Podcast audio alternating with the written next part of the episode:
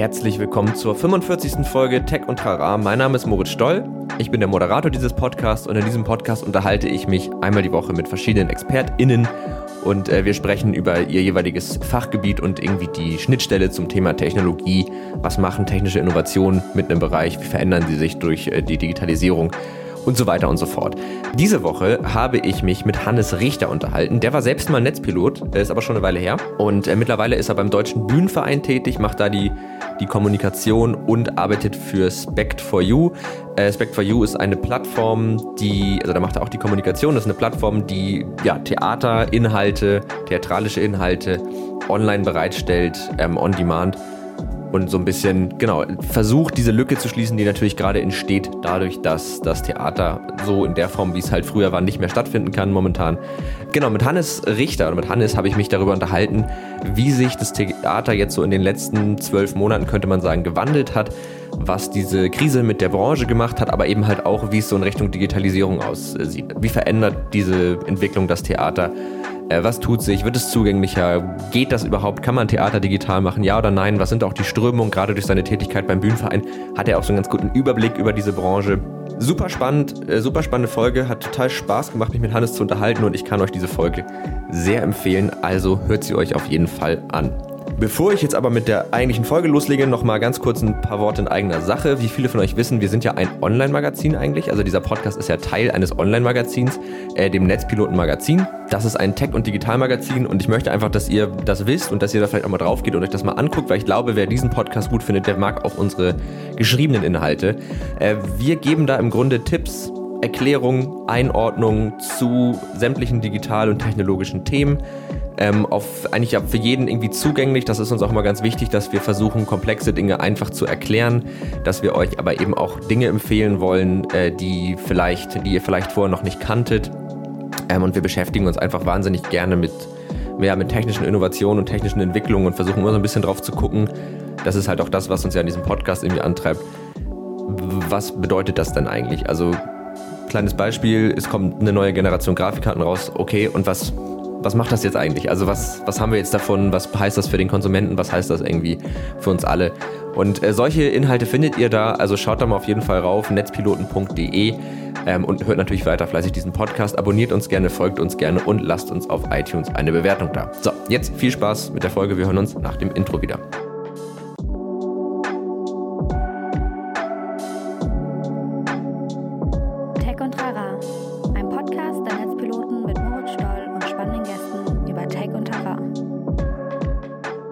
Dann würde ich sagen, herzlich willkommen zurück nach dem Intro und natürlich herzlich willkommen, Hannes Richter. Es freut mich sehr, dass du da bist. Einen schönen guten Tag. Genau, moin. Ich habe dich ja gerade schon so im Intro so ein bisschen vorgestellt, deswegen brauche ich das gar nicht mehr so ausführlich zu machen. Die Leute wissen, wer du bist und die Leute wissen auch schon, worüber wir heute sprechen, nämlich über das Thema im weitesten Sinne die Theaterbranche, die der Zustand der Theaterbranche aktuell und natürlich, sonst wäre es nicht Tech und Trara, die Möglichkeiten oder die Digitalisierung vom Theater, wie kann man das jetzt irgendwie stattfinden lassen, warum ist das so wichtig und alles, was irgendwie in diesem ganzen Themenbereich kreist. Bevor wir aber jetzt so richtig ins Gespräch einsteigen, wäre erstmal meine Frage, wie geht's dir? Geht's dir gut? Ja, es geht ganz gut tatsächlich. Es passiert gerade viel. Es ist erstaunlich dadurch, dass eigentlich man denkt, dass wenn die Theater geschlossen ist und wenn eigentlich so wenig los ist, weil die Leute alle zu Hause sind und man im Lockdown nichts machen kann, ist dann doch zumindest in meinem Bereich erstaunlich viel los und erstaunlich zu tun. Und auch in den Theatern sind die Leute, glaube ich, ganz gut dabei, äh, Alternativen zu machen und sich damit zu beschäftigen und so. Genau, das ist, ich weiß, ich hoffe, ich habe es richtig im Intro gesagt. Deswegen, du bist ja auf der einen Seite bist ja für den Deutschen Bühnenverein tätig äh, machst da Kommunikation, wenn ich das richtig äh, im Kopf habe. Und das andere, was du machst, ist Spect for You oder Spect You, schön, nicht Spect for You. Das ist so ein Fehler, den habe ich mir einmal, kennst du das? Wenn man einmal ein Wort falsch denkt und es dann nicht mehr richtig hinkriegt, das ist mir leider da passiert. Auch nicht der leichteste Firmenname oder Projektname, den man sich vorstellen kann. Ja, eigentlich finde ich ihn ganz cool, muss ich sagen. Genau, Spect You, wo es ja im Grunde darum geht, eine Plattform zu bauen, auf der Theater live gestreamt werden kann. Ja. Genau, so und ich habe mit, also wir hatten ja schon mal so ein bisschen im Vorgespräch über das Thema Theater gesprochen und auch so die Wichtigkeit von Theater und ich habe dann mal so einfach so mal so ein bisschen rumgedacht und dann habe ich gedacht, na ja, man könnte ja auch argumentieren, also unabhängig jetzt davon, dass da eine Riesenbranche mit ganz vielen Leuten dran hängt, man könnte ja auch argumentieren, warum ist das eigentlich so wichtig, dass Theater stattfinden kann? Es gibt Filme, die lassen sich wunderbar, also die sind per Definition digital. Es gibt ja schon ganz viel Livestream-Content. Viele, mit denen ich gesprochen habe, die so sich so gerade zu Beginn so digital Übertragung von Theaterstücken angeguckt haben, haben gesagt, hm, ja, ist halt eine abgefilmte Bühne. Wieso ist es für dich oder deiner Meinung nach so wichtig, dass es Theater gibt als Kunstform?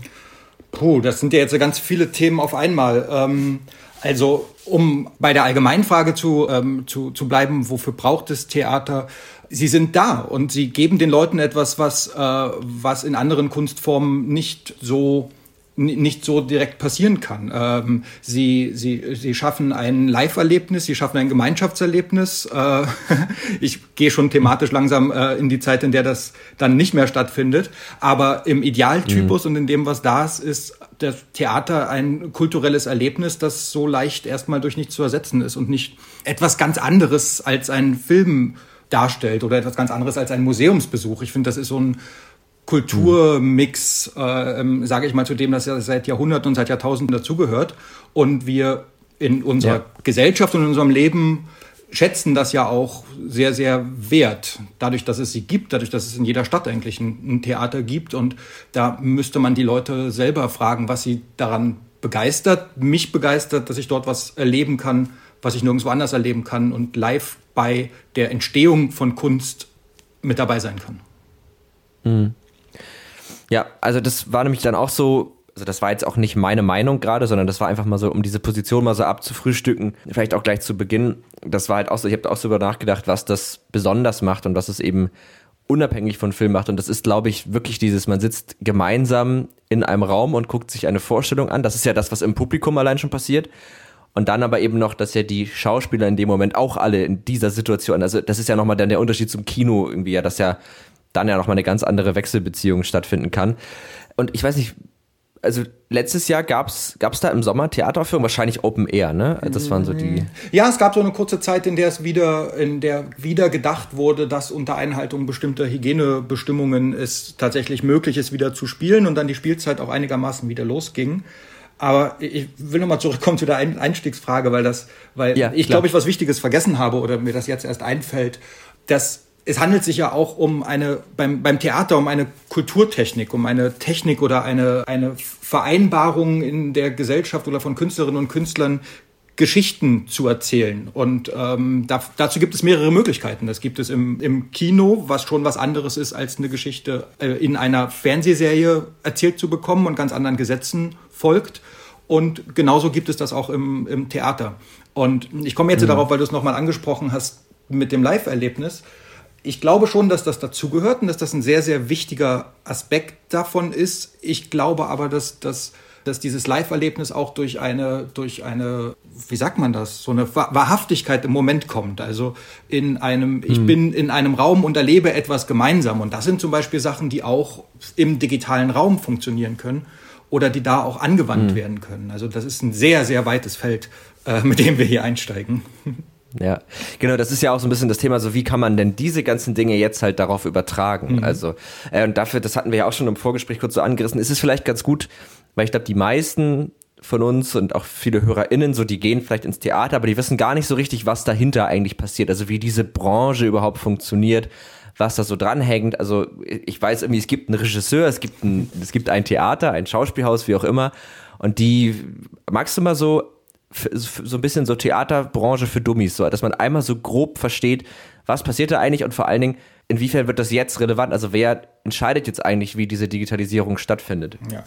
ja, das Tolle daran ist ja, dass es so extrem unterschiedlich ist. Also viele von uns werden ja das erste Mal oder kommen das erste Mal mit Theater in Berührung, wenn sie in einem Wandertag in der elften Klasse äh, oder in der fünften Klasse ins Kindertheater und dann in der elften Klasse ja. das erste Mal in ein ernsthaftes, ich mache Anführungsstriche, ja. Theater gehen.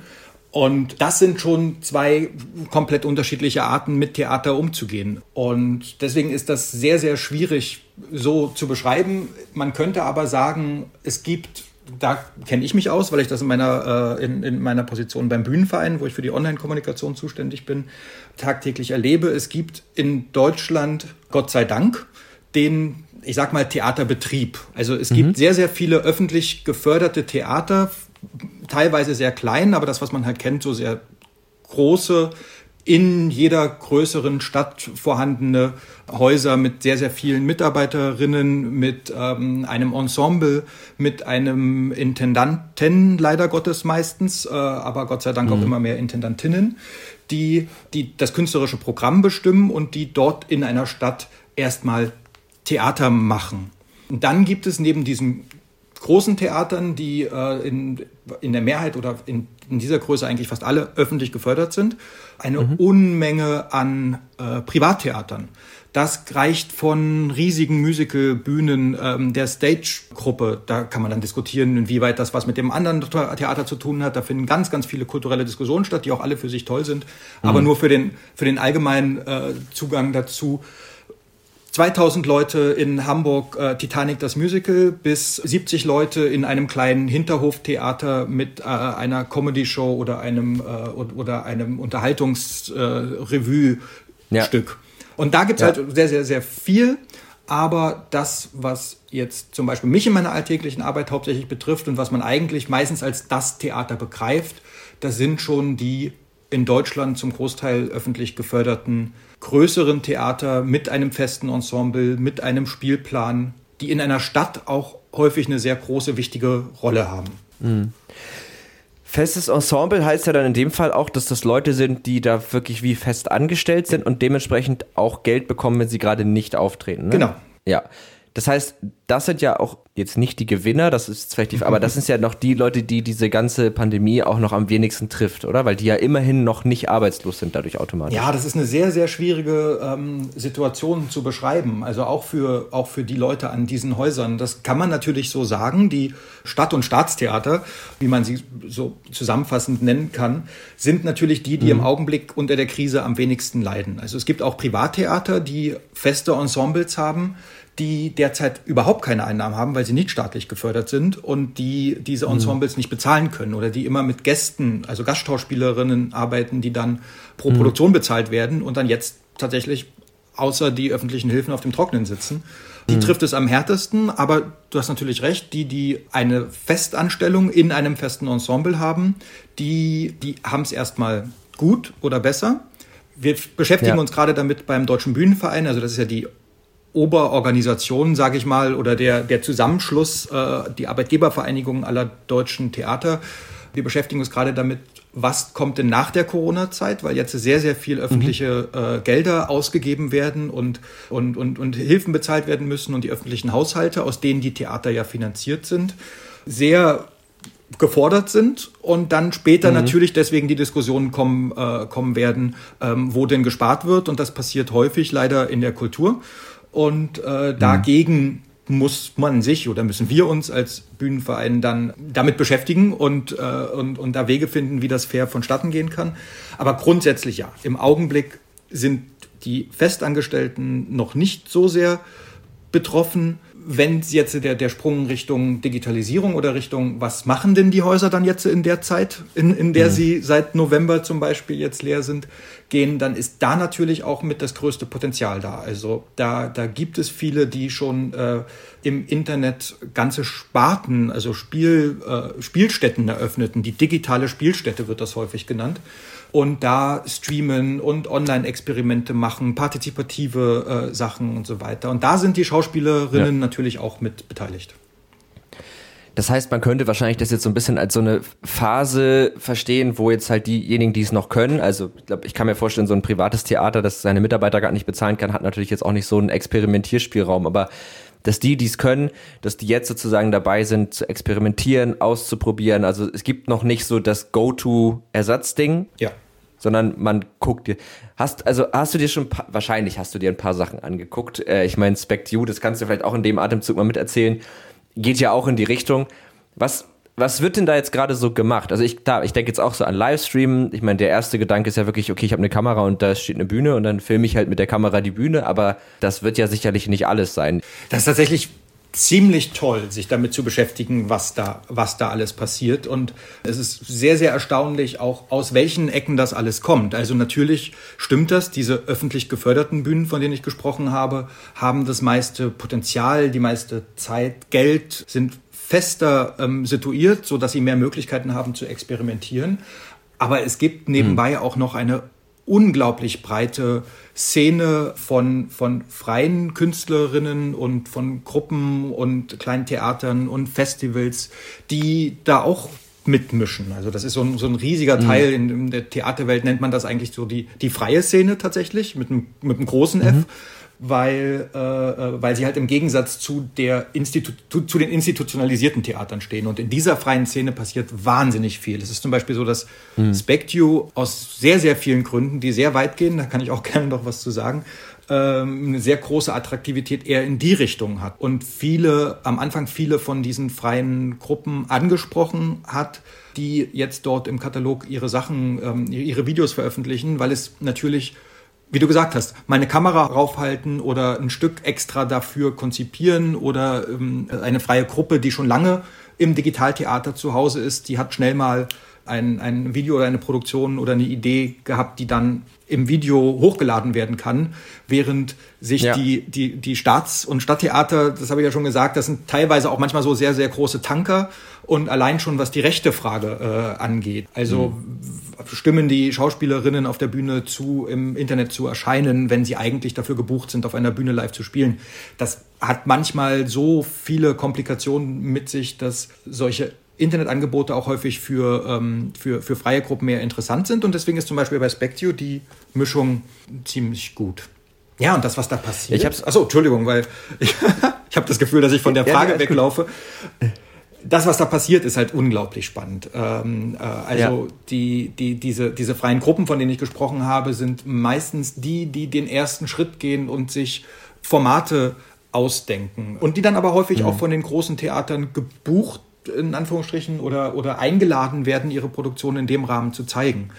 Das reicht mhm. von ah, Lokaleuropa, äh, kenne ich, oder damit haben wir uns gerade beschäftigt, von einer Gruppe, die heißt Brachland und die arbeiten mit dem Stadttheater Aachen zusammen tatsächlich, also oder dem Stadttheater mhm. Aachen und sind dann quasi eingeladen worden, ihre Online-Produktion zu machen und die haben so ein hybrides Format entwickelt. Die bauen auf einer Bühne eine, eine Bar nach und in der Bar wird auf einmal weil sie, weil dort viele Fischer, ich könnte auch was Falsches erzählen, aber ich spinne jetzt einmal mal weiter, weil ich so verstanden habe, ja. äh, wird ein politisches Thema, das die Europäische Union betrifft, diskutiert und dann wandelt mhm. sich diese Bar in ein, in das Europäische Parlament. Und das wird mhm. live ins Internet äh, übertragen. Dort werden Argumente ausgetauscht von allen möglichen Fraktionen, die eine Position zu diesem Thema haben. Und im Internet mhm. sitzt das Volk und stimmt ab, nimmt zu, nimmt teil, protestiert, äh, fährt die Geschichte weiter und so weiter. Und solche ja. partizipativen Sachen, die passieren gerade an unglaublich vielen Stellen. Ja, ich kann mir auch vorstellen, also ich habe also gerade zwei, drei Gedanken zu gehabt. Also erstmal kann ich mir vorstellen, dass es für, für freie Schauspieler und auch für äh, nicht freie Schauspieler, aber kann ich mir vorstellen, dass es super schwer ist, diesen Shift hinzukriegen, weil man ja doch, also korrigiere mich gerne, wenn das falsch ist, aber weil man ja doch, wenn man das lernt, auf einer Bühne zu spielen, das hat ja auch immer diese, es ist ja immer dieses, es wirkt ja übertrieben, wenn es nicht auf einer Bühne mhm. ist, weil das ja auf der Bühne so doll sein muss, damit es auch ganz hinten noch ankommt. Das ist doch so, das ist jetzt sicherlich. Ja, das ist klassisch. Also das, ja, ja auf jeden Fall. Dem, dem würde ich jetzt erstmal genau. nicht widersprechen, auch wenn es da natürlich sehr viele links und rechts Möglichkeiten gibt zu spielen. ich, ich sage das jetzt aus einer sehr dummen Perspektive, was das Thema angeht, so aber so grob ist. Okay, ich, ich nenne mich selber schon manchmal so, aber das ist okay. Und, und ich kann mir vorstellen, dass es total schwierig ist, weil sobald man auf einmal mit einer Kamera irgendwie arbeitet und eben die, der, der Zuschauer dann ja super nah eigentlich wieder dran ist, also da sind ja dann alle in der ersten Reihe, weil sie halt alle eigentlich da ja aus dem gleichen Blickwinkel gucken, dass das total schwierig ist, dass man das so spielt, dass es eben dann nicht komisch wirkt, weil auf einmal ist da ja dieses Publikum nicht.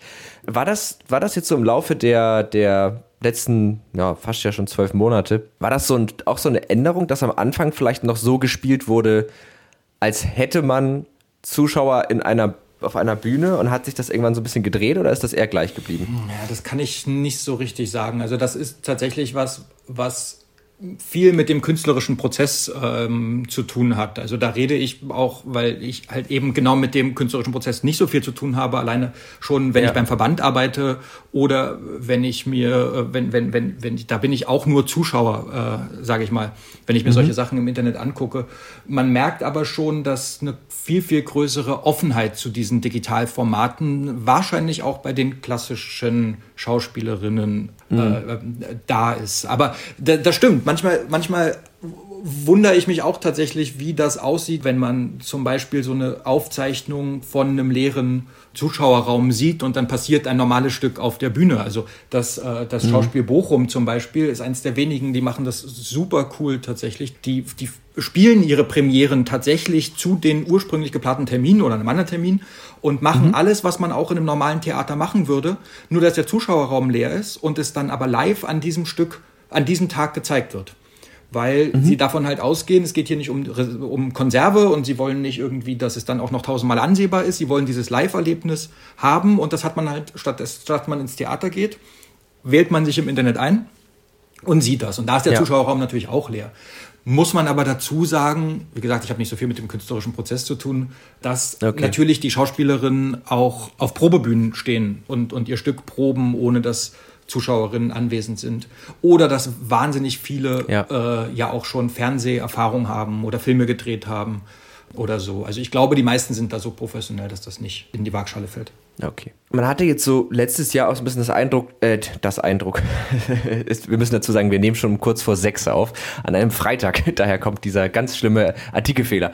Ähm, man hatte so ein bisschen den Eindruck, dass das alles, ich sag mal, zumindest am Anfang auch der Pandemie und so, dass das eher so Lebenserhaltungsmaßnahmen waren. Also, ah, okay, wir können das nicht machen, also irgendwie retten wir das Ding jetzt sozusagen so lange halbwegs, bis wir wieder normal Theater machen können. Ist es immer noch eher so eine Lebenserhaltungsmaßnahme und eigentlich ist das Ziel, wir wollen wieder zurück zu dem klassischen Theater, weil wir einfach gemerkt haben, dieses Format funktioniert da? Oder entwickelt sich da vielleicht jetzt auch was weiter? Und wenn ja, was, also wie könnte sich das so ein bisschen, wie könnte sich das Theater und dadurch vielleicht auch die Theaterbranche weiterentwickelt oder hat sich vielleicht ja auch schon weiterentwickelt. Ja, das war unglaublich spannend, das zu, äh, zu beobachten und auch jetzt im, im Nachhinein, sage ich mal, zu, zu analysieren. Der, der Eindruck stimmt schon. Im, äh, im, Im März, als es irgendwie losging, gab es so, so, so, so Schockwellen, die auch durch die Theaterszene und Landschaft gingen, wo dann sofort gefragt wurde, uh, was macht man jetzt? Bei SpecU war das zum Beispiel so, da habe ich gerade angefangen, mich da zu engagieren, zufälligerweise, mhm. äh, dass der Start der Plattform eigentlich viel später geplant war und, äh, mhm. äh, und erst noch eine Beta-Phase stattfinden sollte und es erst für einen gewissen Teil von Theaterprofis geöffnet werden sollte und man das mit einer kleinen Gruppe ausprobieren wollte, wie das überhaupt funktioniert. Und dann war März mhm. und es ging los und das Team hat sich entschieden, nee, ist, ist genau jetzt der, der, der Zeitpunkt, an dem das gebraucht wird, an dem die Leute danach fragen.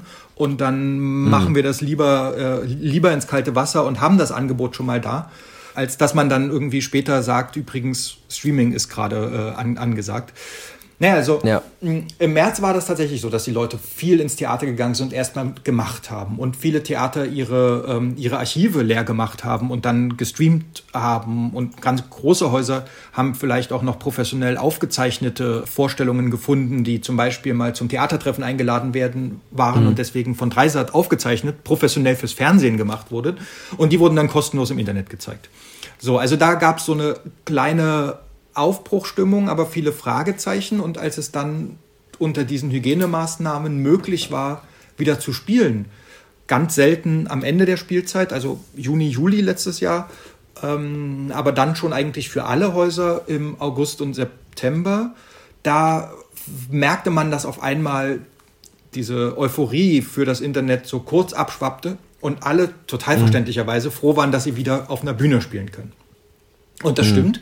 Jetzt im, im zweiten Lockdown merkt man, dass es noch mehr ans Eingemachte geht, es ja auch noch länger dauert und man ähm, und, und es noch größere Sehnsucht danach gibt, präsent zu sein. Und wenn das das übers Netz ist, aber durch die längere Dauer und dadurch, dass man das Thema auch schon alles hat und dass es auch teilweise sogar Fördermittel gibt für die Entwicklung von, von digitalen Formaten, mhm. geht es jetzt schon mehr in die Richtung, dass man sich überlegt, was, was behält man denn davon? Was gehen wir denn dann? Also das merkt man ja auch in der ganzen Gesellschaft, sage ich mal, und in der Politik, dass es irgendwie sich durchgesetzt hat, dass es so ein Zurück nicht mehr geben wird und dass man eher guckt, ja. was man besser machen kann danach und wie man vielleicht auch im besten Fall unsere Gesellschaft besser bauen kann.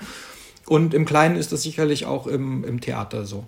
Muss man aber dazu sagen, Entschuldigung, ich bin, wenn ich einmal nee, nee, ey, das bin, ist du, der, das ist super, das ist äh, Podcast Gold. Danke, Alles gut. Äh, ähm, die, und danke, dass ich die Möglichkeit habe, so äh, ungebremst zu, zu sprechen.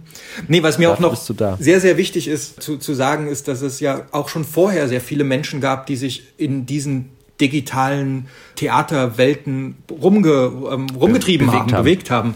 Ja. Also Mhm. Ähm, also so eine bestimmte Szene von Leuten, aber auch, ähm, aber auch Menschen aus Verbänden wie, wie, wie wir beim Bühnenverein, die gesagt haben, oh, da passiert mhm. was, da muss auch eine Änderung stattfinden. Vielleicht ist nur auf das reine Spielen auf einer äh, analogen Bühne zu setzen nicht mehr zeitgemäß. Es ist immer mehr Video in die Produktionen eingebaut worden. Mhm. Es wurde vorher schon hier und da experimentiert. Die Digitalisierung, das darf man nicht vergessen. Wir spielen jetzt, wir reden jetzt die ganze Zeit über Kunst und so. Also stellt ja auch noch ganz, ganz andere Herausforderungen Anforderungen, was den Betrieb angeht, was Sicherheitsmaßnahmen, was Bühnentechnik äh, und so weiter angeht. Mhm. Also das ist ein ganz, ganz weites Feld, was immer eher stiefmütterlich behandelt worden ist und das auf einmal wo auf einmal nachgefragt worden ist. Und auf einmal gibt es den großen Bedarf an Fachleuten zum Beispiel. Das wurde, vorher mhm. wurde, wo, musste richtig darum gekämpft werden, dass mal gesehen wird, dass, dass es Profis braucht, um eine Netzwerkanlage zu installieren, um eine, ähm, um etwas zu pro programmieren, wenn ein Künstler oder eine Künstlerin eine Idee in einem bestimmten Raum umsetzen möchte, der dafür nicht ausgestattet ist und so weiter. Und jetzt äh, können sich die entsprechenden Leute, die das machen, vor Angeboten und Nachfragen kaum retten. Ja. Krass, also weil das, wo du das gerade gesagt hast, das spiegelt auch echt so ein bisschen so mein Empfinden wieder, was diese, was diese Weiterentwicklung angeht. Also weil irgendwie gefühlt war so die erste Hälfte letzten Jahres war alles so ein Krampf.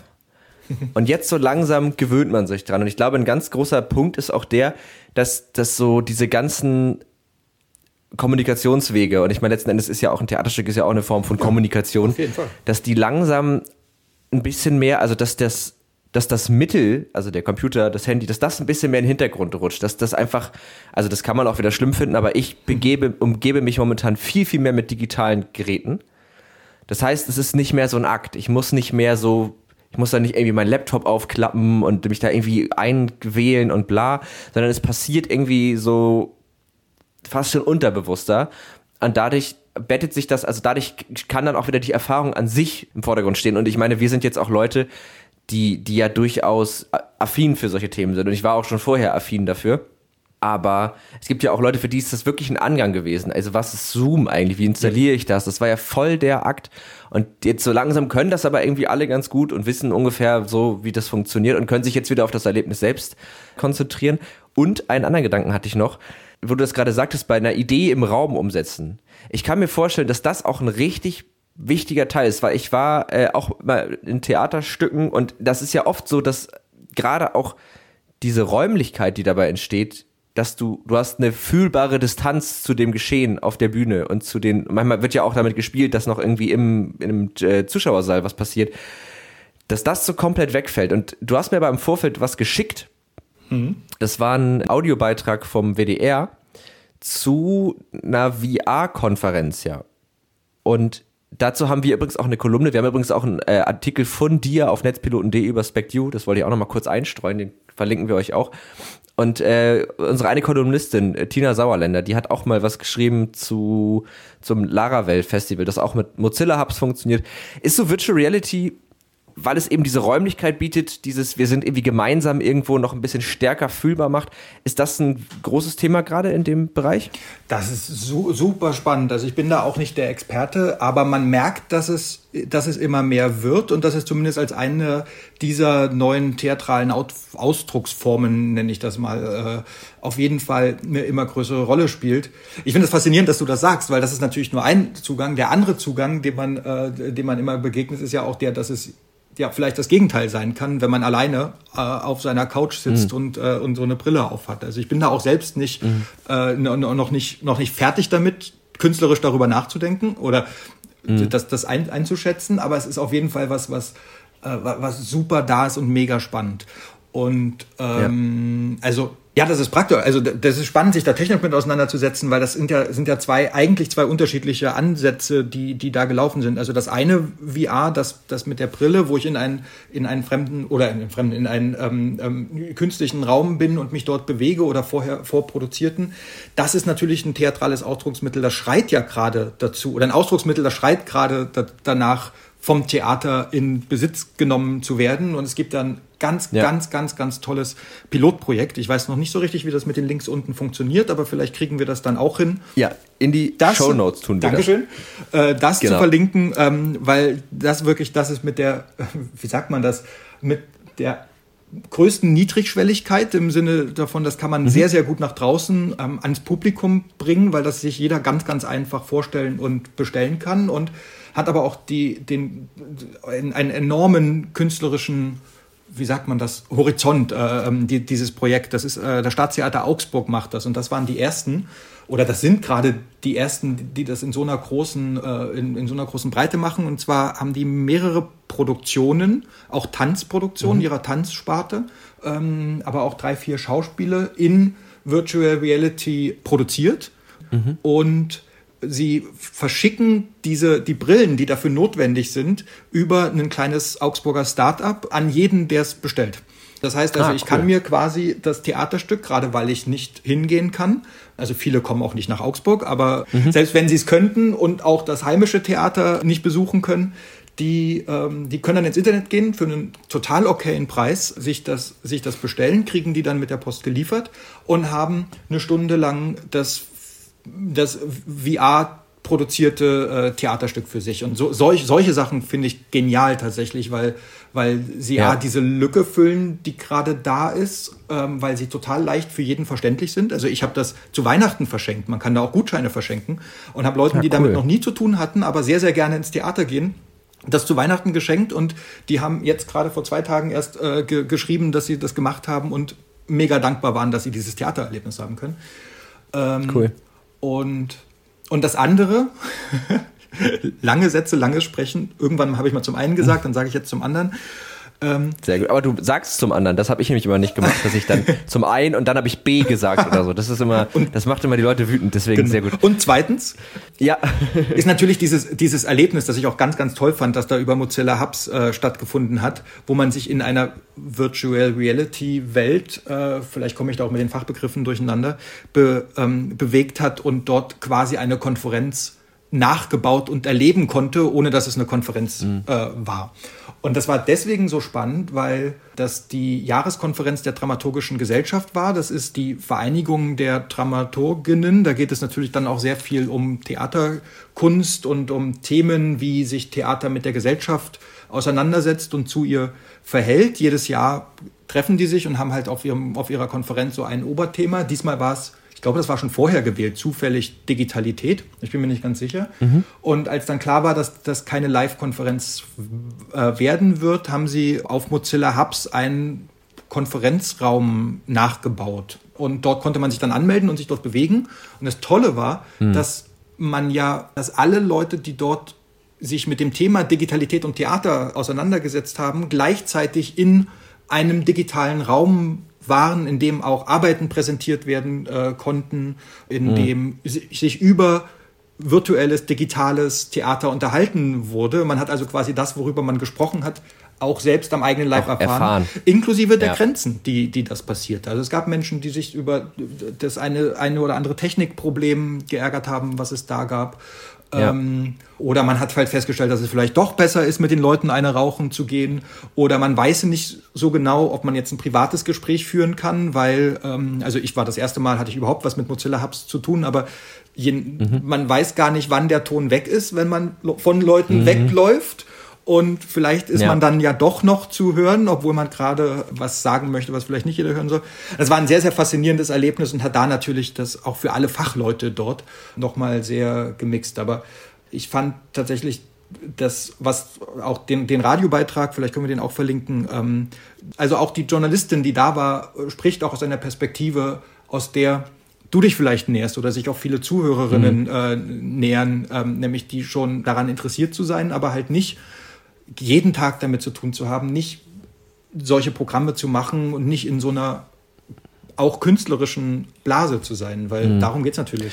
Genau, also man, man muss vielleicht nochmal dazu sagen, so was Mozilla Hubs ja, und das hast du ja auch schon ein bisschen angerissen, was so die Niedrigschwelligkeit von Theater angeht. Und das ist halt auch das Mozilla Hubs doch einfach gerade toll, weil es eben, es ist halt Web-VR. Also es läuft halt über einen Browser genau. und du kannst halt auch teilnehmen ohne Brille. Genau. Du musst du kannst deine Brille anschließen, dann hast du halt diese Funktion, die du damit hast. Du kannst es aber auch nur beim Monitor machen. Was ist halt, das finde ich halt so schön, das macht es halt für jeden so schön zugänglich. Und das war auch, als du das gerade meintest mit der Niedrigschwelligkeit, auch nochmal so ein Gedanke, was so dieses Thema Weiterentwicklung von Theater angeht, weil ich, also ist jetzt auch wieder nur aus meiner gefühlten Perspektive, ähm, es ist schon so, dass Theater eher was ist für, für intellektuelle Haushalte, also für, für Leute, die aus eher bildungsnahen Haushalten kommen. Ähm, was ja eigentlich schade ist, war das ja durchaus, das merkt man ja dann, spätestens wenn man mal in der 11. Klasse, wie du eingangs meintest, äh, dahin geht, dass eigentlich das viele gut finden. Ähm, und ich kann mir halt vorstellen, dass das, diese Phase jetzt, dass man halt sich überlegt, wie können wir denn das halt auch auf einer digitalen Art und Weise anbieten, und dass das dafür sorgt, dass wir da ganz andere Leute Zugang dazu haben. Ich habe letztens ein Interview geführt, das ist leider noch nicht veröffentlicht auf netzbild.de, es kommt aber noch. Äh, dann verlinken wir es auch mit Phil Libin der hat diese App mhm, gemacht oder der hat auch Evernote äh, gegründet, das mhm. kennt man vielleicht. Und der hat äh, mir das so ein bisschen erklärt, das fand ich ganz spannend, weil er halt meinte, naja, es, es war halt früher immer so, wenn du das so, wenn du so Sachen auf so einem Quadranten aufgezeichnet hast zwischen, zwischen offline und online und äh, live und äh, aufgezeichnet so, dann war das immer in einem dieser Felder. Also YouTube-Video ist online und aufgezeichnet, eine Vorlesung in der Uni oder ein Theaterstück ist live und in Person und so weiter und so fort. Und der meinte halt, das, was jetzt halt passieren wird, und das finde ich, das merke ich jetzt gerade in diesem Gespräch auch so, ist, dass diese Sachen halt viel, viel hybrider sind. Also Dinge können vor Ort und live sein, sie können aber auch dann später aufgezeichnet und sie können auch live und online sein. Also es gibt einfach, und das ist, also das wäre eine schöne Vorstellung, dass man irgendwann ein Theaterstück gucken kann, in dem man da hingeht. Man kann aber auch, weil man vielleicht eine Krankheit hat, weil man sich vielleicht nicht gut fühlt, Leute mit Angstzuständen, Depressionen, was auch immer, können das halt von zu Hause gucken oder Leute, die sich vielleicht das normale Ticket für vor Ort gar nicht leisten können, aber sich vielleicht die günstigere Variante für online leisten können. Und das ist ja eigentlich eine gute Chance, oder nicht? Total. Äh, es ist wieder so viel gleichzeitig drin, aber faszinierend, ja. aber genau, genau der richtige Punkt, finde ich, oder der, der das Ganze noch viel bedenkenswerter oder wünschenswerter macht. Ähm, zu, diesen, zu, zu, zu diesem digitalen und versus an analogen Ding. Ich glaube ja sogar, dass das dass der Normalzustand ist oder sein wird. Hm. Vielleicht ist diese Trennung, hm. die, die da stattfindet, ja auch was, was sehr, sehr künstlich und nur ein Zeichen der, der, der damit überforderten 80er und 90er, 2000er Jahre ist. Und irgendwann kommt mal dazu, dass es diesen Unterschied tatsächlich, warum es diesen Unterschied überhaupt gibt. Ich würde jetzt, wenn ich so schnell wäre, äh, würde mir bestimmt eine Analogie äh, ähm, aus dem Bereich der Autoentwicklung oder womit man dann immer kommt. Vorher hat man keinen Strom gehabt und dann hat man so ein bisschen Strom gehabt und dann hat die die Glühbirne gemacht und auf einmal kommt wird der Strom dazu gebraucht, Mikrochips mhm. zu, äh, zu, zu betreiben und es wird ganz normal. Diese Normalität, glaube ich, kommt eher. Ja, vielleicht kann man es kann man's mit Film und Kino ähm, ein bisschen ja. vergleichen. Also du kannst einen Film im Kino gucken, du kannst es da live vor Ort mit anderen Leuten machen, du kannst dir aber halt auch die DVD kaufen, du kannst ihn streamen. Also es gibt nicht nur ein Erlebnis, Klar, faszinierende Vorstellung. Also wenn du jemanden von 1910 und 1940 und 1960 befragst ja. und 1910 gab es schon die ersten Kinos und ich bin in ein Kino gegangen, da war die Kulturtechnik eigentlich schon da. Teilweise ja. 1920, 1950 oder so unterscheidet sie sich auch gar nicht mal so sehr, was jetzt Schnitt, Kamera und so weiter angeht oder die Gesetze entwickeln sich da, ja. auch die künstlerischen Gesetze. Und gleichzeitig hätte, der, hätte dir derjenige einen Vogel gezeigt, wenn du gesagt hättest, oh, das habe ich demnächst mal im, im Wohnzimmer. Und der, der von 1940 ja, genau. sagt dir, naja, und das habe ich demnächst mal auf meinem Telefon, ähm, dass damals ja. noch solche Kästen waren, die irgendwie rumstehen. Also das, das ist faszinierend, dieses immer normaler werdende ist, glaube ich, ein sehr großer, wichtiger Aspekt, vorzudenken und ja. mitzudenken in der Digitalisierung, damit man da auch nicht einfach stehen bleibt und dann sagt, also mich hat das zum Beispiel sehr gestört, dieses, dieses, so eine, so eine ähm, Gegenwehr gegen dies, die, die in und in einer bestimmten, in einem bestimmten Teil der Theaterszene, sage ich mal, gegen so ganz viel Digitales passiert. Äh, da muss man dann mhm. sofort argumentieren, dass es, also das typische in einem Theaterraum sitzen alle live zusammen. Ich brauche das Live-Erlebnis, ich brauche den schwitzenden Schauspieler vor mir und ich brauche äh, ähm, den, den, den, den. Das ist alles wahr und richtig und das ist was ganz, ganz Tolles am Theater. Aber muss uns dieser Zustand davor, äh, soll, soll uns dieser Zustand abhalten, uns damit zu beschäftigen, was es noch geben kann, was es anders geben kann und wo es hingehen kann. Und das ist der Punkt. Da kommt dann ja. die Niedrigschwelligkeit ins, ins Dings. Genau. Und da kommt dann da rein, im Theater übrigens eine riesig große Diskussion, auch zu Recht. Für wen machen wir das mhm. überhaupt? Für was geben wir die öffentlichen Subventionen aus? Wir sind jetzt ganz, über ganz viele Themen gewandert, aber am Anfang habe ich gesagt, die mhm. allermeisten dieser großen Theater sind staatlich gefördert. Steuergeld, mhm. das muss auch eine Begründung haben, warum, warum man das hat, äh, warum der Staat das mhm. ausgibt, warum das Geld von jedem Steuerzahler dafür drauf geht und jeder zur Steuerzahlerin oder eingesetzt wird. Drauf geht es da vielleicht falsch. Aber dieses, also es, es muss eine Begründung haben und können diese Begründung die in Anführungsstrichen paar Menschen sein, die in so ein Theater reingehen und daran teilnehmen, gerade im Vergleich äh, teilnehmen können.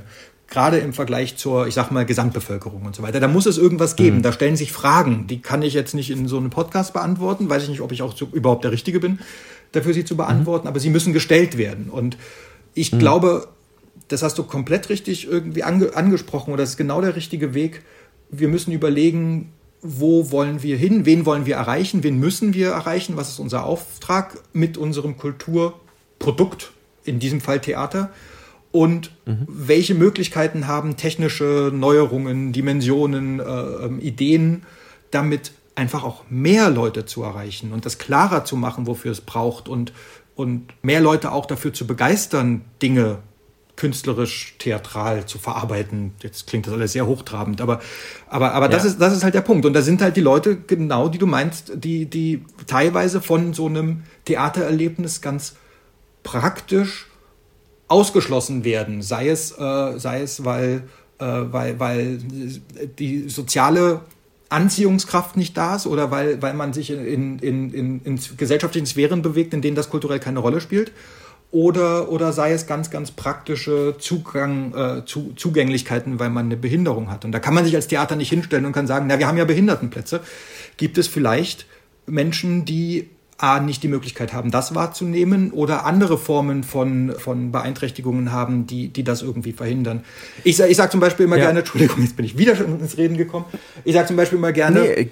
Hurra, es gibt ja äh, die, die, äh, die, die 8,50 Euro Plätze im Theater, weil ganz viele Leute sagen, ja, das ist nichts für mich. Ähm, äh, ich habe jetzt äh, bei dem Musical XY habe ich mal 100 Euro für eine Karte ausgegeben, das kann ich mir nicht leisten und solche Sachen.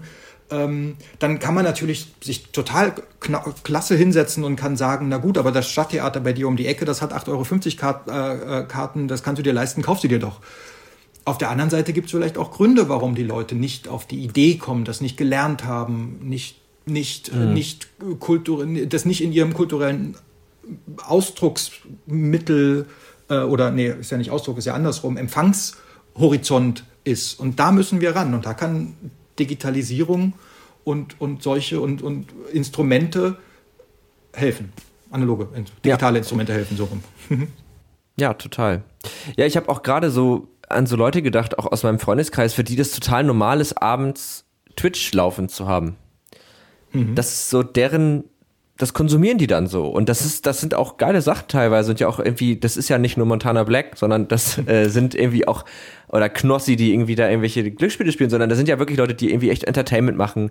Ähm, ich kann Donny äh, O'Sullivan zum Beispiel sehr empfehlen, der zwar Spiele spielt, aber es geht eigentlich nicht um die Spiele, es geht eigentlich um das, was er so als Entertainment liefert. Und, und äh, das würde sich ja viel mehr darin einfügen und auch was du äh, noch meintest in Bezug auf diese Gegendiskussion von wegen, ja, aber das, man braucht doch die Bühne und das Live-Erlebnis, finde ich auch. Also man merkt ja jetzt, dass jeder von uns hat jetzt auch in den letzten zwölf Monaten gemerkt, Dinge in echt in Person zu erleben, ist immer schöner.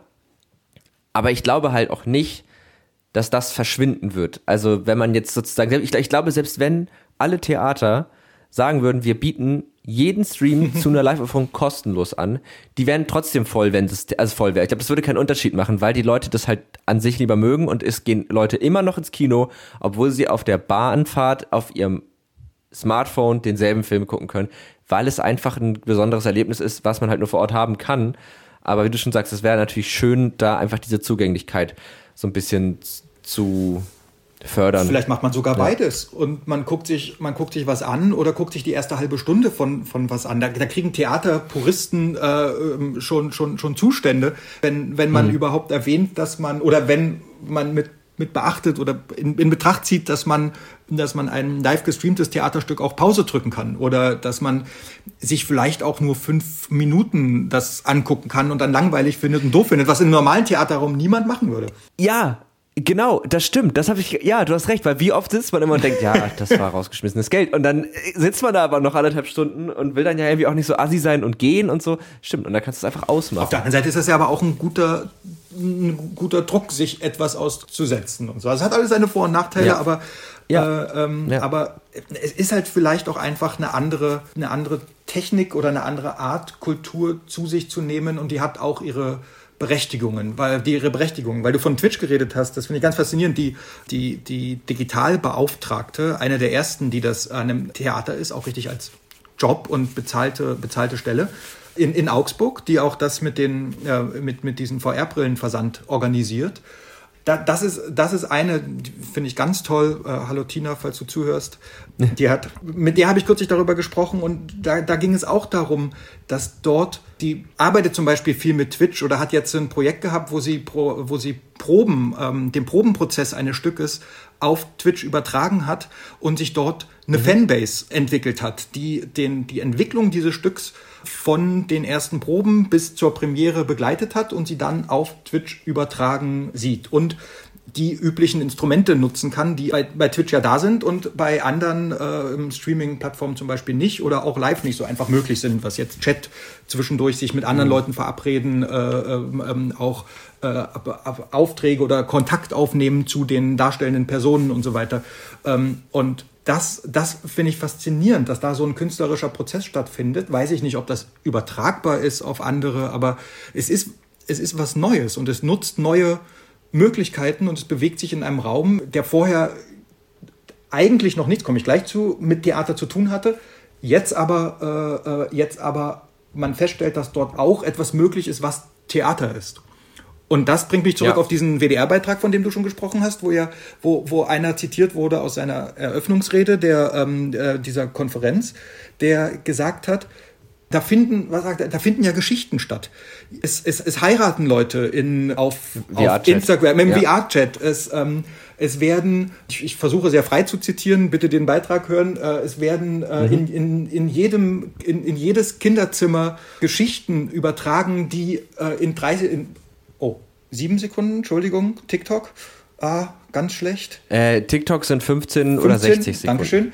Äh, in, äh, die die, ja. die in, in TikTok irgendwo auf der Welt äh, ähm, in 15 Sekunden zusammengeklaubt werden. Ein unglaublich weites Feld für Theater und Geschichten und das Erzählen von Geschichten.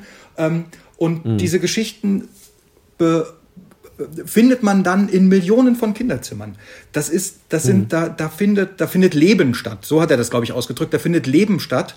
Und was ist Theater? Theater ist das Erzählen von Geschichten in Live-Situationen, in Situationen, das ist die künstlerische Bearbeitung von, äh, von, von, von Dramaturgien. Und warum sollte das ja. eine mit dem anderen nichts zu tun haben und das eine das andere nicht nutzen? Aber das ist, glaube ich, immer am Anfang so diese Skepsis gegenüber diesen. Also wenn ich, ich zum Beispiel, ich finde TikTok ist eine super App. Da gibt es so viele talentierte Leute, die sich, wie du schon sagst, tatsächlich Geschichten ausdenken und die in Episoden erzählen. Natürlich ist das jetzt, das ist ja voll runtergedampft. Oft spielen die jede Rolle selber, äh, schreiben das gesprochene Wort, anstatt es selber zu sprechen und so. Aber es ist irgendwie trotzdem kriegt es ein. Und ist auch, also ein bisschen off-topic jetzt, aber wo du das gerade gesagt hast, ist auch eine App, wo dieses, was man ja bei Instagram total kritisieren kann, dass eigentlich ja immer alles irgendwie perfekt und schön ist, da gar nicht. Da reden Leute über ihre Ängste, über ihre Schwierigkeiten im Leben und das finde ich super. Also es ist eine richtig, ich mag die total gerne. Man muss durch die ersten zwei Wochen durch. Man kriegt am Anfang viel Scheiße, ehrlich gesagt, vorgeliefert so, aber irgendwann hat man das dann sich zurecht, ge, recht. Ich mich aber noch nicht ja, natürlich.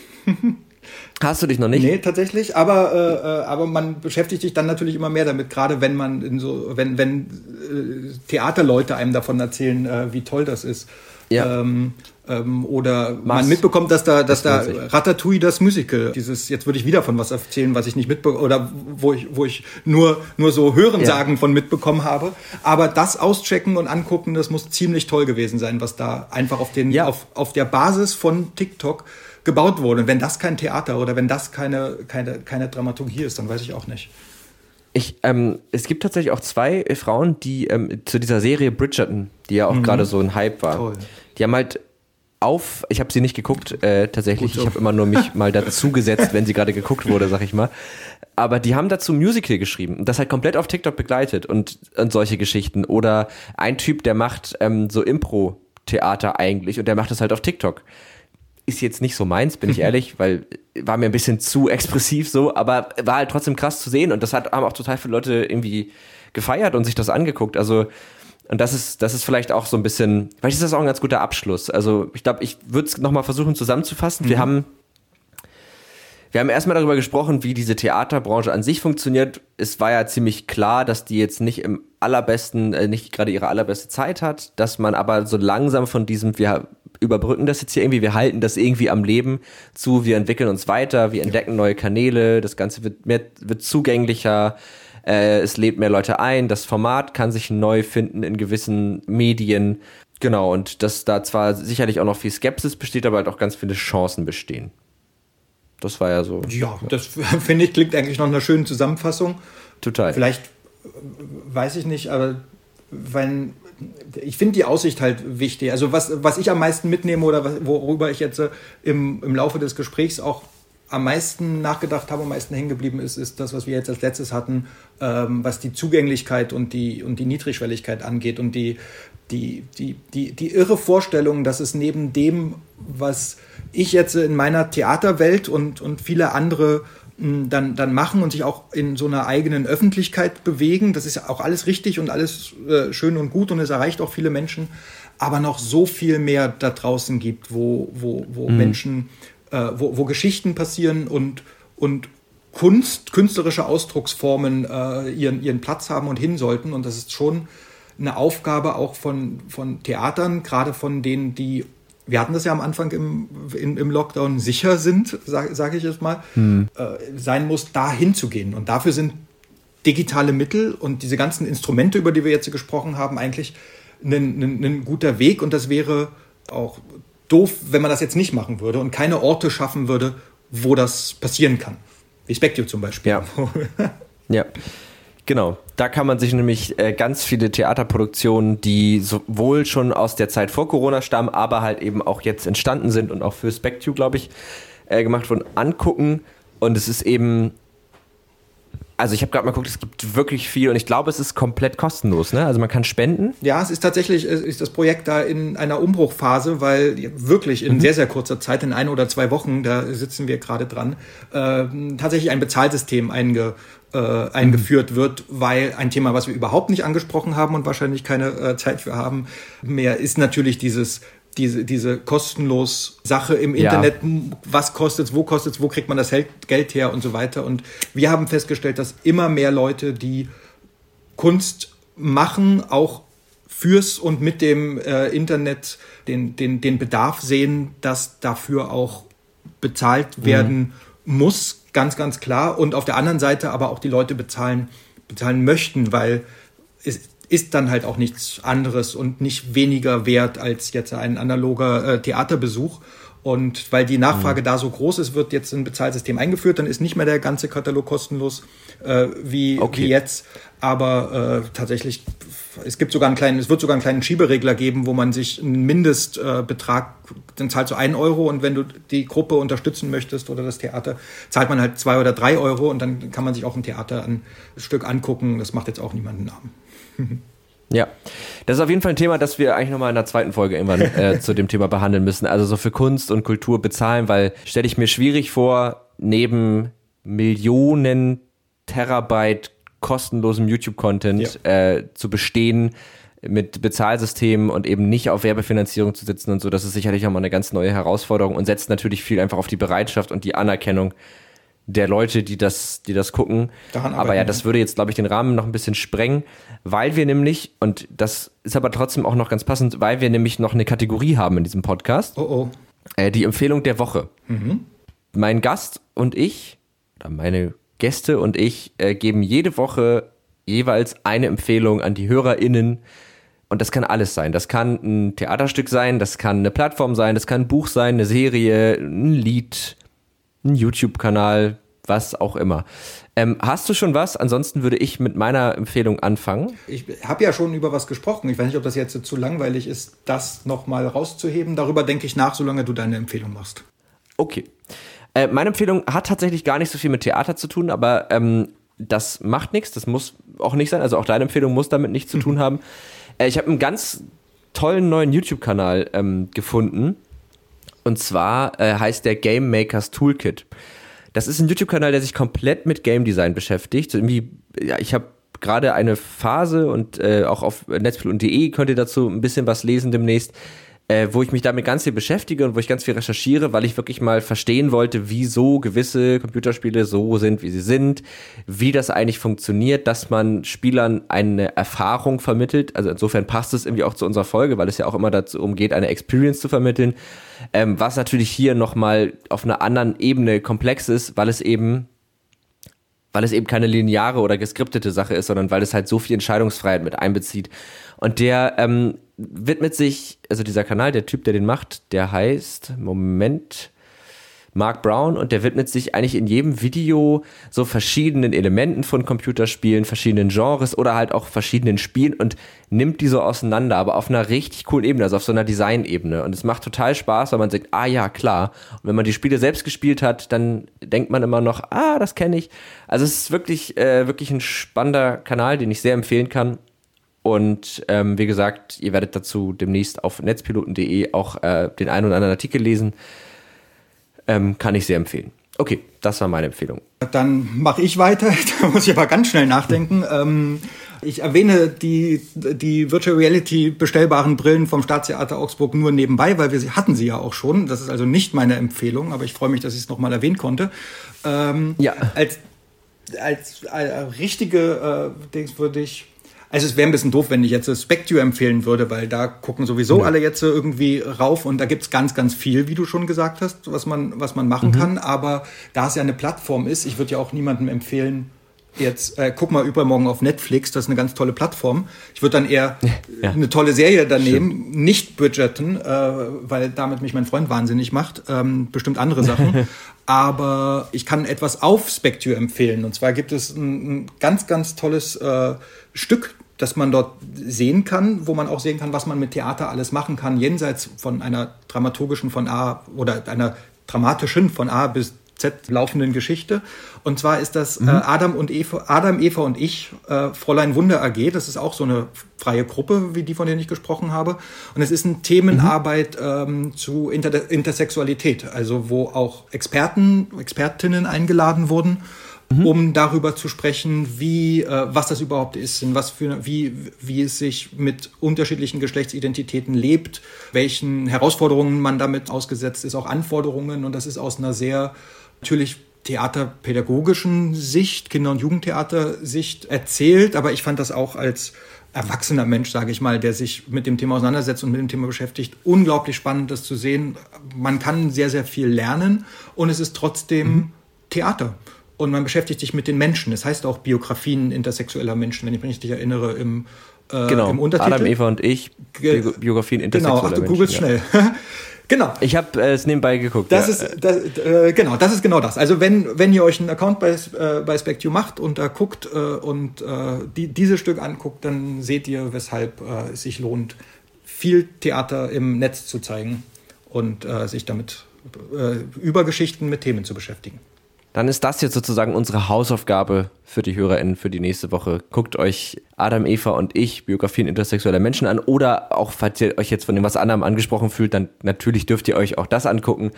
Ja, mega Empfehlung, werde ich mir tatsächlich äh, angucken. Ich habe Sonntagabend Zeit Und da werde ich mir schön Adam, Eva und ich angucken. Super. Das finde ich gut. Das finde ich ein äh, spannendes Thema. Dann glaube ich, müssen wir so langsam zum Ende kommen. Wir haben auch echt lange gequatscht, aber es hat mir super viel Spaß gemacht. Danke ähm, mir Weil es ein Themenfeld war. Ja, das freut mich. Also echt schön, dass du da warst. Es war einfach irgendwann mal ein Thema, was wir jetzt so noch nicht im Podcast hatten. Also wir haben ja immer mal wieder so Ausflüge in die Kultur und Theater war aber in der Form noch nicht dran. Und äh, das hat mich total gefreut. Ich glaube, die HörerInnen auch. Falls ihr noch Fragen, Anregungen, Kritik habt, dann schreibt uns einfach an techundtrara.netzpiloten.de. Ihr findet alle Links, die heute so genannt wurden. Das waren ja doch ein paar. Findet ihr alle in den Shownotes unter Links zur Folge und die Empfehlung der Woche findet ihr unter Empfehlung der Woche. Ähm, ansonsten lasst uns gerne eine Bewertung da auf iTunes. Natürlich wahlweise, also für uns wäre natürlich cool fünf Sterne, aber falls euch das zuwider ist, dann könnt ihr natürlich auch weniger geben. Äh, ihr könnt uns abonnieren oder folgen auf der jeweiligen äh, Platt Podcast-Plattform. Wow, das ist schief gegangen. Und genau, und auf äh, Social Media findet ihr uns eigentlich überall unter Netzpiloten, also Instagram, Twitter, Facebook. Und äh, dich findet man wo? Äh, das ist ja auch ja, mega professioneller Digitaltheatermacher, kann ich nicht meine Social Media Kanäle rausschätzen. Ich glaube, ich, ich heiße, was heißt ich glaube, ich heiße Social Hannes auf äh, Twitter, habe den Account aber hauptsächlich, um meinen anderen Accounts zu folgen. Bin aber dann tatsächlich der, der hinter dem Bühnenverein steht, wo wenn man was über Theater und über organisiertes Theater äh, ähm, erfahren möchte, äh, schon tatsächlich viel, viel Informationen herkriegt. Also Facebook Bühnenverein und, und Twitter Bühnenverein. Und ansonsten haben wir ja schon gesagt, trommel ich viel für, für Spectio dort auch hinter den Kanälen. Da sind wir aber ein sehr, sehr kleines Team. Okay, perfekt. Dann wissen wir Bescheid, wo wir dich finden. Wir hören uns nächste Woche wieder. Vielen, vielen Dank nochmal, dass du da warst und bis dann. Wunderbar. Tschüss. Tschüss.